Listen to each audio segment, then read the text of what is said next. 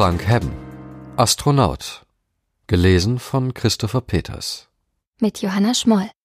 So viele Zelte wie Sterne am Himmel von Feuerzeugen hell und innen von Kerzen erleuchtet, den Gaskochern, auf denen Pfannen oder lässig offene Konserven stehen, Ravioli, Chili con Carne oder gleich der Partytopf, alles Schutzhüllen aus leichten geometrischen Formen, Dreiecke, Quadrate gegen die nächtliche Kälte, hier ein Polyeder oder ein Schlauchsystem wie eine gefräßige Raupe, da steht der zerbrechliche Adler aus Goldfolie mit leichten Streben und einem Computer von der Leistung eines Taschenrechners und trotzdem im Mondstaub gelandet.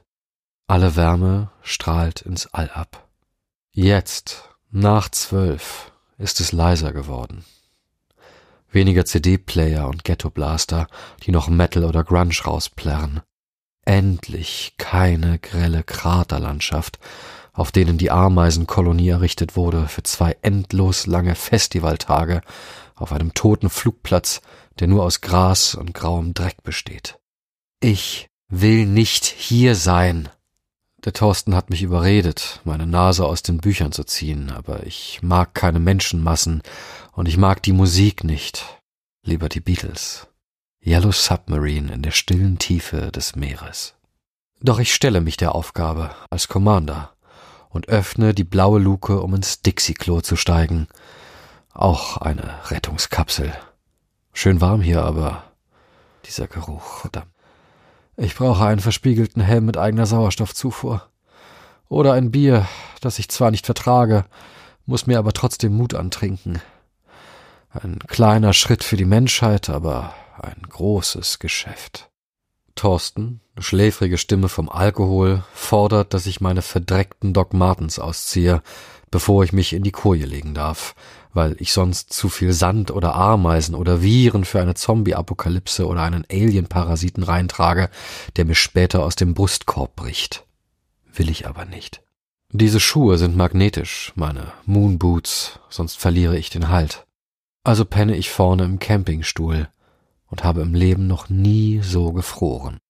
Trotz Pulli, zwei T-Shirts und dem Regencape aus durchsichtigem Plastik, unter dem sich mein Schweiß sammelt wie Tau unter der geodätischen Kuppel eines Habitats. Ich lese zu viel Abenteuer aus fernen Welten am Ende der Galaxis. Ist das nicht zu kalt? ruft Marie aus dem Nachbarszelt. Sie und ihre Freundin haben uns geholfen, die Aale mit Steinen in den Boden zu hauen beide hübsche, fremde Wesen. Geht schon, danke. Morgens wieder die schräge Convention aus Bordoffizieren und Aliens, die sich fröhlich betrinken und farbenfroh feiern, während ich einen kostenlosen Kaffee am Werbestand trinke. Ich fröstle immer noch. Bin ich anders? Die erste Band rockt nackt im Sonnenlicht. Man sieht die Poren hinter der Schminke. An der Bühne riecht der Staub nach Kakao, wie aus dieser gelben Dose bei meiner Mutter in der Küche mit den Prilsternen. Meine Schwester hat im März unser Elternhaus verkauft. Dann dreht sich die Himmelsscheibe. Es wird Nachmittag und Abend und Scheinwerfer sprühen ihre Farben in die Dämmerung. Gleich spielt die Hauptband auf. Mann, ich friere schon wieder. Meine Außenhülle hat ein Leck. Vielleicht liegt eine goldene Rettungsdecke im Verbandskasten im Kofferraum des Audis. Oder ich könnte. Hi. Plötzlich steht Marie vor mir, wie runtergebeamt. Ein Mädchen. Diese seltsame, schöne Spezies. Ähm, äh, öfters hier? antworte ich, finde mich dämlich. Aber sie lacht. Es gibt kein Wasser auf dem Mond, kein Leben auf dem Mars, nach dem wir so verzweifelt suchen in den Weiten des Kosmos versteinerte Mikroben auf einem lächerlichen Felsen, mehr nicht, nur Kälte und die Entropie. Ihre Hand ist warm, während sie mich führt. Diesmal bin ich nicht allein, nicht Michael Collins in der Umlaufbahn. Sie küsst mich. Warum? Wer bist du? frage ich. Komm. Wir liegen im Sand. Hinter uns der nächste Bierstand mit seiner meeresgrünen Leuchtreklame und das Gegröle der vielen Betrunkenen. Das ist jetzt egal.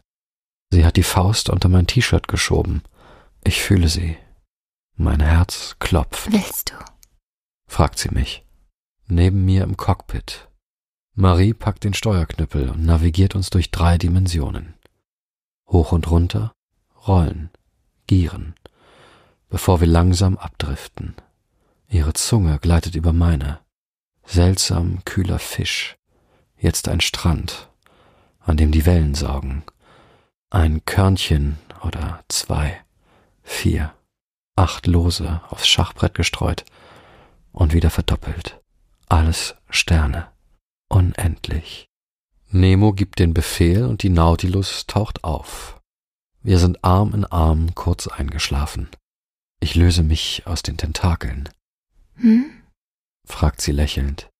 Nichts. Später bauen wir die Zelte ab, frühstücken Toast mit Käse, Salami und tauschen Telefonnummern aus, die wir nie anrufen werden. Wir werfen die Schlafsäcke und silbern beschichteten Isomatten zurück in den Kofferraum, steigen ins Auto und fahren erst Landstraße, dann Autobahn mit stolzem Tempo. Apollo 11 hatte drei Beschleunigungsphasen. Die letzte Raketenstufe katapultierte drei Menschen mit 39.400 Stundenkilometer zum Mond. Ich bin verliebt. Ich war verliebt und werde sie immer lieben. Zeit. Die vierte Dimension, aber vielleicht doch nur ein Brennpunkt, ein schwarzes Loch, in dem sich das Weltall verdichtet, wie bei 2001 nach diesem surrealen Drogentrip. Dahinter ein Raum als Krankenzimmer, ein Bett mit klinisch grünem Laken und einer Marmorbüste. Immerhin Sauerstoff, so viel ich will. Meine Kerntemperatur beträgt 39,7 Grad. Das Gewicht ihrer Faust auf meiner Brust habe ich zeitlebens vermisst. Die Schwerkraft einer Katze, die auf mir schlafend der Kälte des Alls trotzt. Ich atme ein, atme aus, Lichter in der Nacht.